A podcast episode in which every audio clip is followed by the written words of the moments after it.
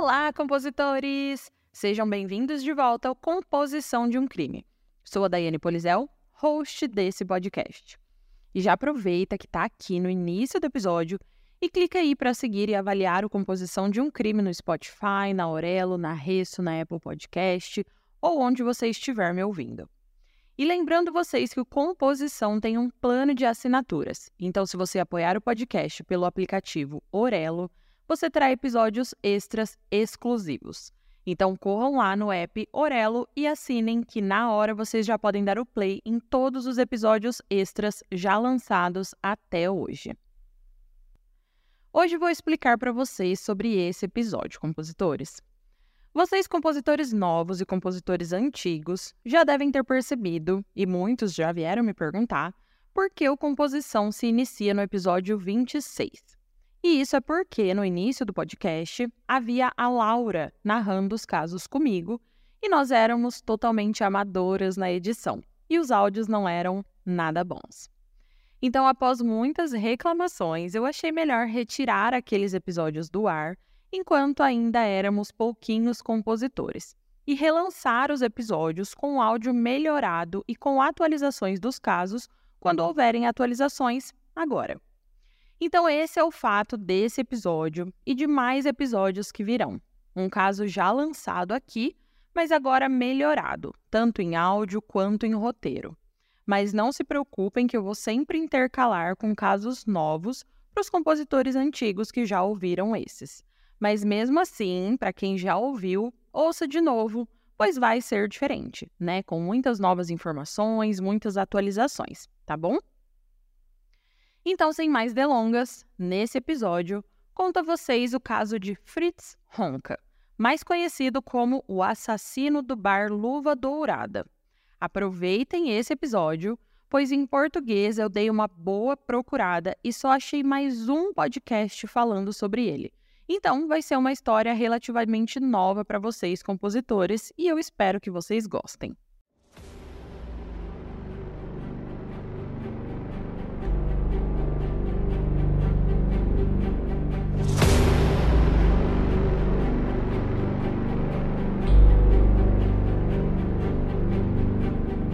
Se você está procurando um podcast de true crime com muitos detalhes, muitas informações e pitadas de análises psicológicas, pegue seu fone de ouvido, se acomode e se prepare porque você está no lugar certo.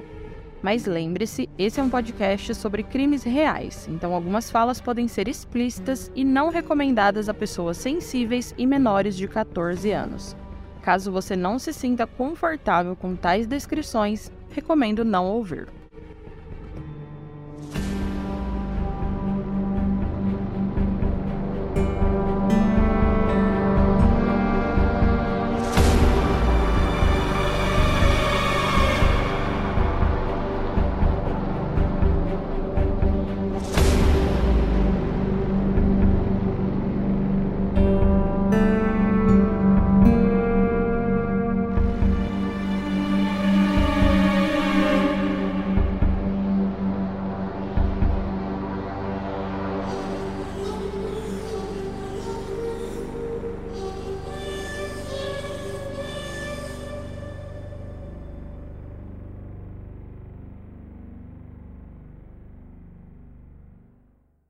Frederick Honka, conhecido como Fritz Honka, veio ao mundo em Leipzig, na antiga Alemanha Oriental, no dia 31 de julho de 1935.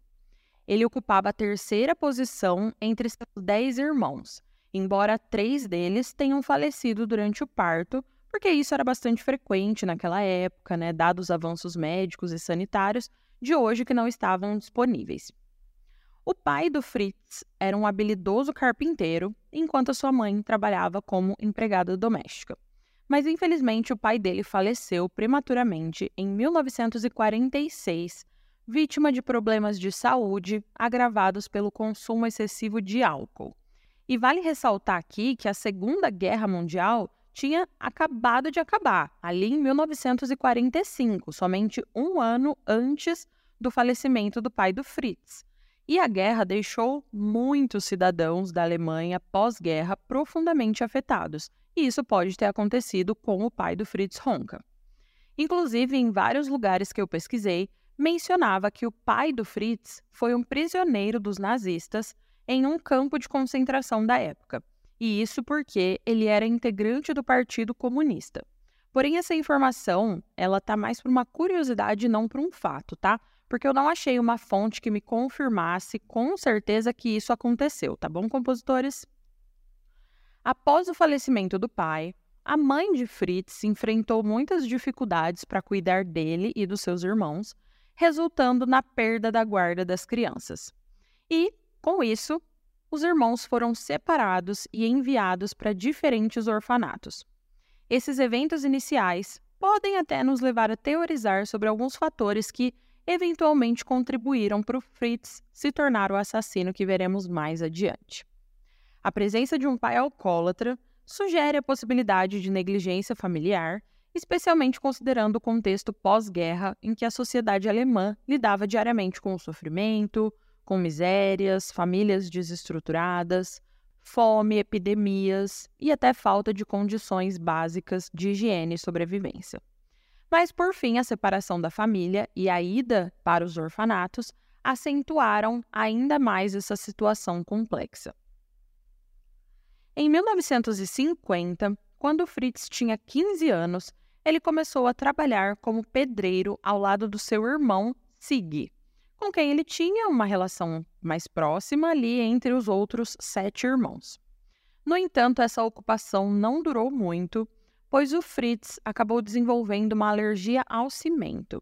Esse fato foi retratado no filme O Bar Luva Dourada de 2019, numa cena em que os dois discutem, e eu vou falar um pouquinho mais sobre esse filme lá para o final do episódio. Em 1951, aos 16 anos, o Fritz deixou a sua casa adotiva e começou a construir sua vida independente no norte da Alemanha, numa pequena vila chamada Brockhof. E compositores, eu não sei se essa é a pronúncia certa, tá? Esse episódio vai exigir algumas palavras, nomes em alemão, e como vocês devem imaginar, eu não falo alemão, então relevem caso alguma pronúncia não saia correta, o que provavelmente vai acontecer. Mas bom, o Fritz encontrou um emprego em uma fazenda e durante esse período ele teve um relacionamento com uma mulher que resultou em uma gravidez. No entanto, Fritz abandonou essa mulher, pagando para ela apenas 3 mil marcos e desapareceu. Numa conversão direta hoje, esses 3 mil marcos seriam mais ou menos 8 mil reais. E cinco anos depois, em 1956, ele se mudou para Hamburgo, e conseguiu um emprego como trabalhador portuário no maior estaleiro da Alemanha. Fritz se casou duas vezes com a mesma mulher. A primeira vez foi em 1957, quando ele tinha 22 anos, mas o casamento acabou em divórcio pouco tempo depois. Nessa mesma época, ele sofreu um terrível acidente de carro provocado pelo consumo excessivo de álcool e esse acidente resultou numa fratura bem grave no nariz, que deixou o nariz dele bem torto, afetando ali significativamente a sua autoestima, que já não era alta. E além disso, ele começou a desenvolver tiques e gagueira como consequência do acidente. E desde a adolescência, o Fritz carregava consigo um complexo de inferioridade, sofrendo bullying por conta de sua altura, ele tinha 1,65 e sua falta de grande inteligência escolar e também ele era estrábico. Ah, e não deixem de conferir as fotos desse caso lá no Instagram, tá bom? Arroba podcast Composição de um Crime. Após o acidente, encontrando muitas dificuldades para conhecer novas mulheres, o Fritz acabou reatando seu casamento falido. No entanto, em 1967, eles se divorciaram novamente e definitivamente. Alguns vizinhos do casal relatavam que eles não se davam bem e frequentemente ouviam discussões violentas. Então, é essa mulher que ele se casou duas vezes, mas nas duas vezes houve um divórcio. Já em 1972, aos 37 anos, o Fritz se mudou para o subúrbio de Ottensen. e passou a viver com uma mulher chamada Irmgard Albrecht por algum tempo, mas logo ele também se separou dela. E à medida que os anos passavam, o Fritz tornava-se cada vez mais dependente da bebida, porque talvez ali o álcool pudesse dar a ele uma falsa sensação de autoconfiança, coisa que ele não tinha há muito tempo. Ele passou a frequentar ainda mais o Hamburgberg, que era uma área ali conhecida por seus bares que ofereciam bebidas bem baratas, o que era bem vantajoso para ele, já que o seu emprego não pagava tão bem assim. E foi nesse ambiente dos bares que o Fritz começou a se interessar por revistas pornográficas e começou a alimentar suas fantasias um tanto quanto perversas. Em um desses pubs noturnos, ele conheceu uma jovem chamada Ruth Duffner, pela qual imediatamente ele se sentiu atraído. No entanto, o sentimento não foi correspondido.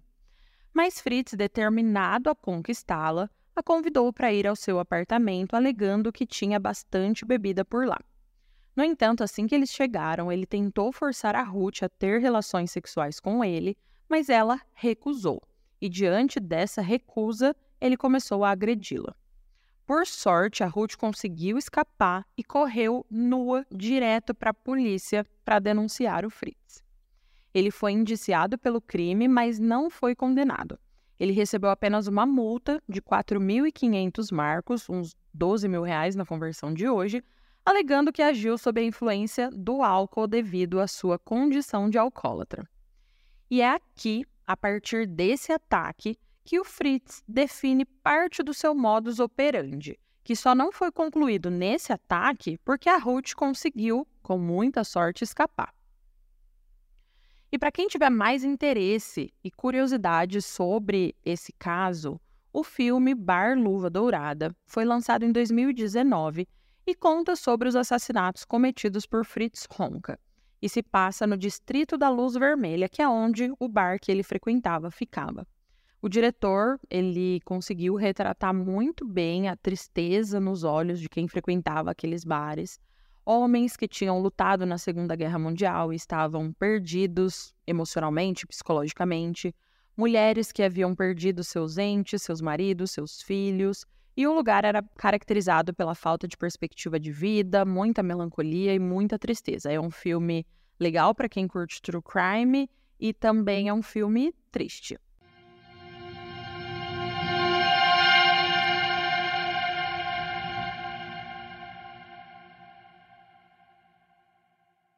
Hey, você se interessa por crimes reais, serial killers, coisas macabras e tem um senso de humor um tanto quanto sórdido? Se sim, você não está sozinho. Se você precisa de um lugar recheado de pessoas como você, Venha conhecer o podcast Pátria Amada Criminal. Todas as semanas tentamos entender o pior da humanidade. Nesse processo a gente ri, chora, fica brava, fofoca, porque afinal de contas é assim que a gente fala quando está entre amigos. Suas novas melhores amigas trevosas estão aqui no Pátria Amada Criminal. E voltando ao caso, após o trabalho, o Fritz costumava frequentar o bar onde se interessava especialmente por prostitutas pouco convencionais ele tinha uma predileção por mulheres muito mais velhas que ele, geralmente mulheres desdentadas, pois ele tinha muito medo de ser mordido durante o sexo oral. Em uma dessas noites, ele encontrou Gertrude Brower, uma cabeleireira de 42 anos que ocasionalmente se prostituía. E usando o mesmo artifício que ele usou com a Ruth, o Fritz convidou a Gertrude para ir ao seu apartamento, alegando que havia muitas bebidas por lá. E uma curiosidade sobre esse apartamento do Fritz é que as paredes eram cobertas de recortes de revistas pornográficas, o que era bastante bizarro para qualquer pessoa que entrasse lá sem ser ele mesmo ver. Mas mesmo assim, ele ainda tentava levar essas mulheres para lá. No apartamento, Fritz ofereceu bebidas a a Gertrude em troca de sexo, mas ela recusou. Isso o enfureceu e ele começou a agredi-la, chegando ao ponto de estrangulá-la. Nesse momento, ele já estava extremamente embriagado, com a adrenalina correndo solta. E após ele a matar, com muita frieza, ele desmembrou partes do corpo dela e a embrulhou em lençóis velhos. A perna esquerda, a cabeça e os braços foram jogados nas proximidades da sua casa, enquanto o resto do corpo foi armazenado no seu apartamento. Os restos mortais encontrados ali para o lado de fora da casa chocaram a polícia e a população, mas o caso ficou sem solução naquele momento. Em 1974, ele encontra Anna Buchel, uma mulher de 54 anos que trabalhava como profissional do sexo na rua St. Pauli. O Fritz persuade Ana a acompanhá-lo até o seu apartamento com a mesma promessa de que haveria muitas bebidas lá para os dois. E ao chegarem ao apartamento, eles têm relações sexuais, mas ele alega que a experiência não foi satisfatória e, em um acesso de raiva, ele agarra a Ana pelo pescoço e só a solta quando tem certeza de que ela está morta. Em seguida, ele também desmembra o corpo da mulher e o envolve em lençóis velhos. No entanto, dessa vez, ao invés de descartar partes do corpo ali nas proximidades, ele tem a ideia de abrir um buraco na parede do seu apartamento e colocar o corpo de Ana e também os restos mortais da Gertrude, que já se encontravam em avançado estado de decomposição. Após alguns meses desse ataque, o Fritz encontra Frida Hoblick, uma prostituta de 57 anos, e ele decide também utilizar a mesma estratégia que havia funcionado antes e a convida para o seu apartamento com a promessa de bebidas gratuitas. No entanto, dessa vez, ele a estupra brutalmente e a estrangula até a morte. Em seguida, ele corta o corpo dela em pedaços, envolve lençóis e coloca dentro daquele buraco aberto na parede com os dois últimos corpos. E o seu próximo e último ataque ocorre um mês depois de atacar Frida. Dessa vez, a vítima é Ruth Schultz, uma prostituta de 52 anos o Fritz segue o mesmo modus operandi de todas as outras vítimas. E a tristeza nesses casos é que o desaparecimento dessas mulheres nunca foi relatado para a polícia e ninguém nunca as procurou. Isso revelava o profundo descaso que a sociedade, né, antiga e um pouco atual também, sempre demonstrou em relação a essas mulheres, especialmente naquela época, né, depois da guerra, da Segunda Guerra Mundial. Agora vocês devem estar se questionando como ninguém percebeu aquele cheiro vindo da casa do Fritz, das vítimas mortas. E o que eu também me questionei bastante. Mas pode ter sido pela época, porque não tinha tanta higiene assim e talvez tudo cheirava mal, o cheiro mal era algo comum, ou o cheiro não foi algo que despertou a curiosidade de vizinhos nem nada do tipo. E bom, antes da gente passar para o desfecho da história, eu gostaria de acrescentar alguns elementos para ilustrar o quão perturbada era a mente do Fritz Honka.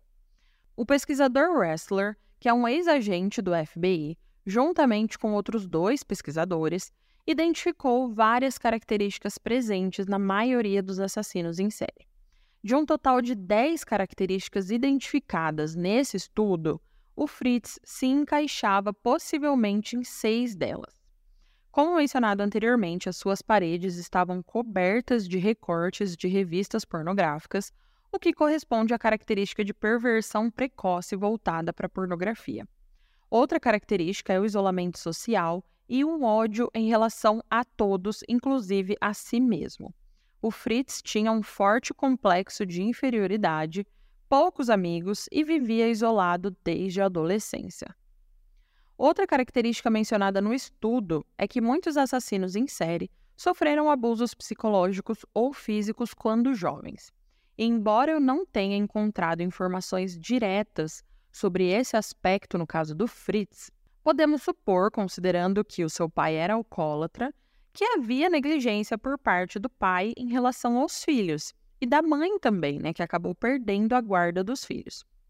Além disso, na pesquisa é destacada a influência de fatores hereditários relacionados a históricos de abuso de álcool.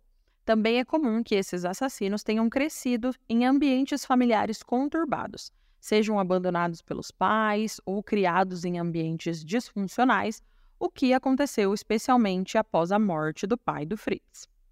Mas é importante lembrar que a maioria dos assassinos em série apresenta essas características, porém isso não significa que uma criança que tenha sofrido um abuso sexual, por exemplo, durante a juventude, vai se tornar um assassino em série, beleza, compositores?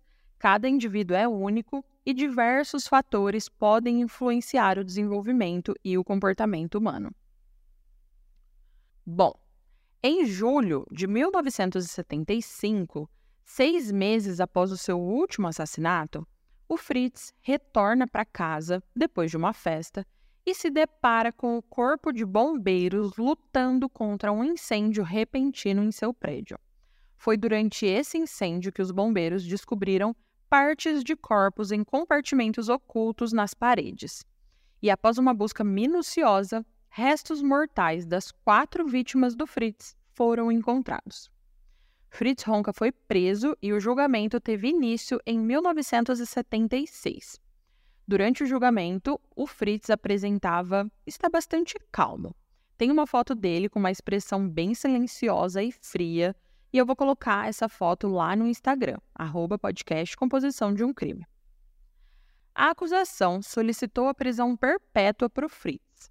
No entanto, os seus advogados foram bem habilidosos e conseguiram convencer o júri que as ações dele foram resultado de uma combinação de fatores, como seu vício em álcool, uma infância miserável e uma baixa inteligência.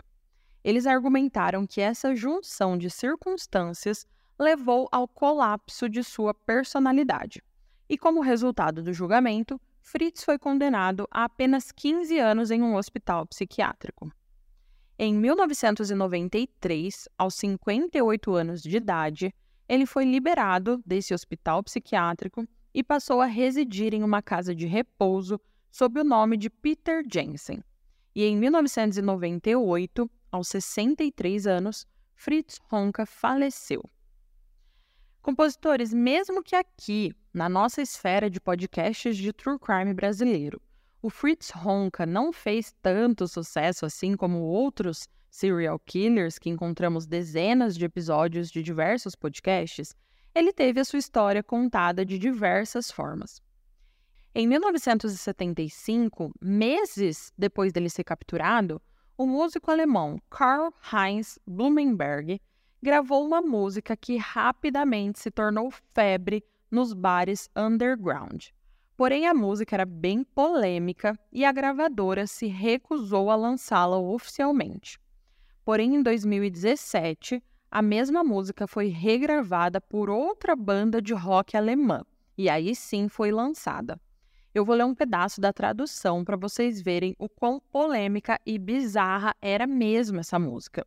E depois eu vou colocar um trechinho da música também para tocar, vou deixar o nome dela na descrição do vídeo, né? Porque eu não vou me atrever a falar o nome da música, é uma, um nome bem bizarro em alemão. Então eu vou deixar lá para quem tiver curiosidade de querer ouvir a música toda. Mas a tradução é mais ou menos assim, de um único pedaço, tá? Não vou traduzir a música toda. Abre aspas. Quando escurece em Hamburgo e as pessoas normais estão dormindo, um sujeitinho sinistro se esgueira pelos bares perto do porto. Procura senhoras mais velhas, prefere estar com as velhas. Ele costuma levá-las para casa com ele, apesar das inúmeras rugas. E quando ele está em casa e se esquece de todo mundo ao seu redor, ele começa o trabalho. Bang, bang, bang, com o martelo na cabeça. Um, dois, três, esmagou o resto com a machadinha. Em seguida, cerrou os ossos e colocou a senhora desmembrada na caixa de papelão. Fecha aspas.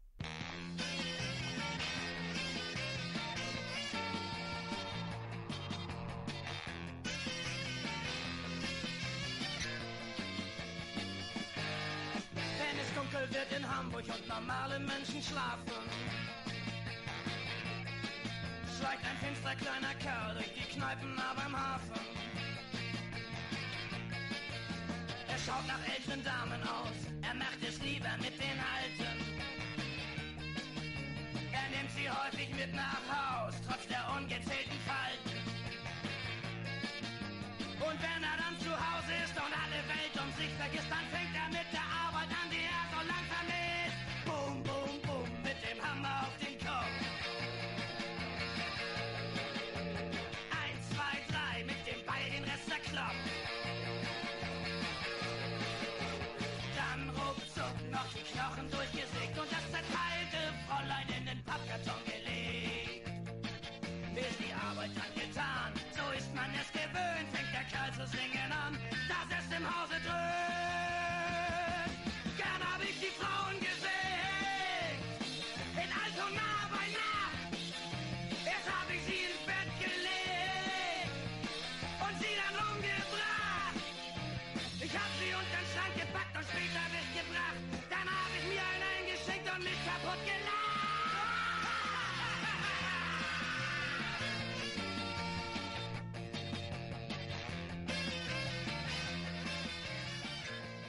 E vocês conseguem imaginar, só por esse trechinho que eu li antes da música, o porquê a gravadora na época não quis lançar essa música, né? E além da música, em 2016, um livro foi publicado pelo escritor Heinz Strunk, contando a história do Fritz. E esse livro foi uma coisa tão grande que ele foi indicado ao Prêmio da Feira do Livro de Leipzig e ganhou o Prêmio de Literatura William Hebb. E três anos após o lançamento do livro, o diretor alemão Fatih Akin adquiriu os direitos do livro de Heinz Strunk e fez uma adaptação para o cinema, que é o filme que eu cito no episódio O Bar Luva Dourada, que é a tradução do nome do bar em que Fritz Honka frequentava e havia conhecido as suas vítimas. E em 2020, três anos atrás, mais uma música foi lançada. Ela se chama Ronca Ronca. E eu também vou ler um pedacinho para vocês porque ela é igualmente bizarra. Abre aspas. Quem faz as prostitutas frias e as atrai tarde da noite em uma emboscada é o pequeno Ronca. De constituição esbelta, ele pega o que quer, se necessário, também pela força. A senhora Hoblick, a senhora Brower, a senhora Buchel e a senhora Schultz. Ronca, ronca, tenha cuidado. Ronca, ronca, o que você escondeu aí no seu sótão? Ronca, ronca. As velhas jazem lá, cortadas em filetes. Fecha aspas. E agora eu vou tocar também um pedacinho para vocês ouvirem, compositores.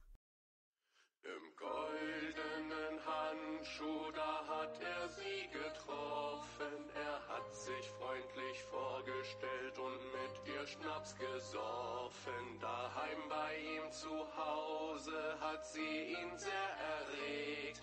Da hat er sie erdrosselt und später durchgesägt. Honka, Honka, nimm dich ja in Acht. Was hast du da versteckt in deinem Dachbodenschacht? Da liegen alte Weiber zerteilt und filetiert. Was solltest du auch machen? Sie hatten sich geziert. Herr Honka war flanieren, da hat's bei ihm gebrannt. So hat ihm doch die Feuerwehr die Bude eingerannt. Schon haben sie es gerochen, Alles voller Leichenteile, offen stand das Maul.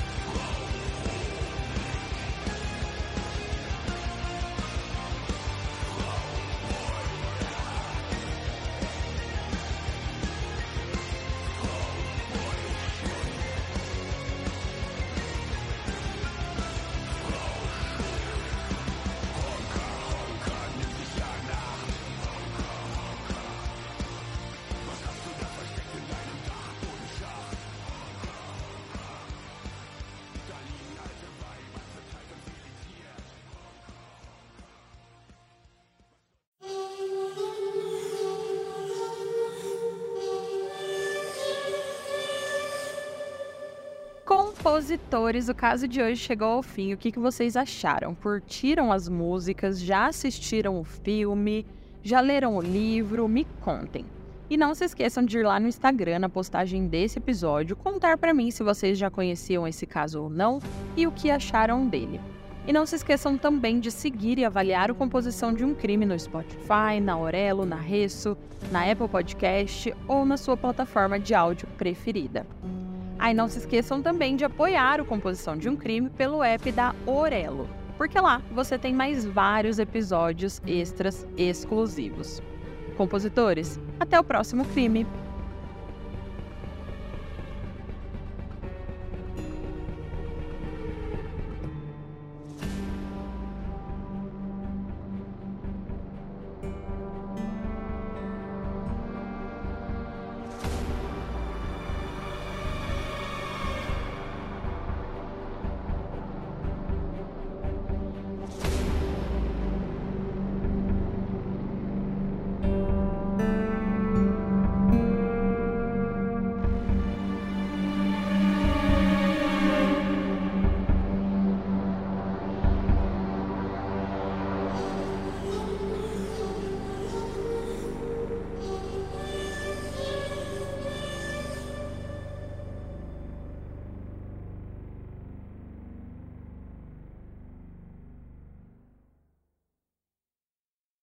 Hey, você se interessa por crimes reais, serial killers, coisas macabras e tem um senso de humor um tanto quanto sórdido? Se sim, você não está sozinho. Se você precisa de um lugar recheado de pessoas como você, venha conhecer o podcast Pátria Amada Criminal. Todas as semanas tentamos entender o pior da humanidade. Nesse processo, a gente ri, chora, fica brava, fofoca, porque afinal de contas é assim que a gente fala quando está entre amigos. Suas novas melhores amigas trevosas estão aqui no Pátria Amada Criminal.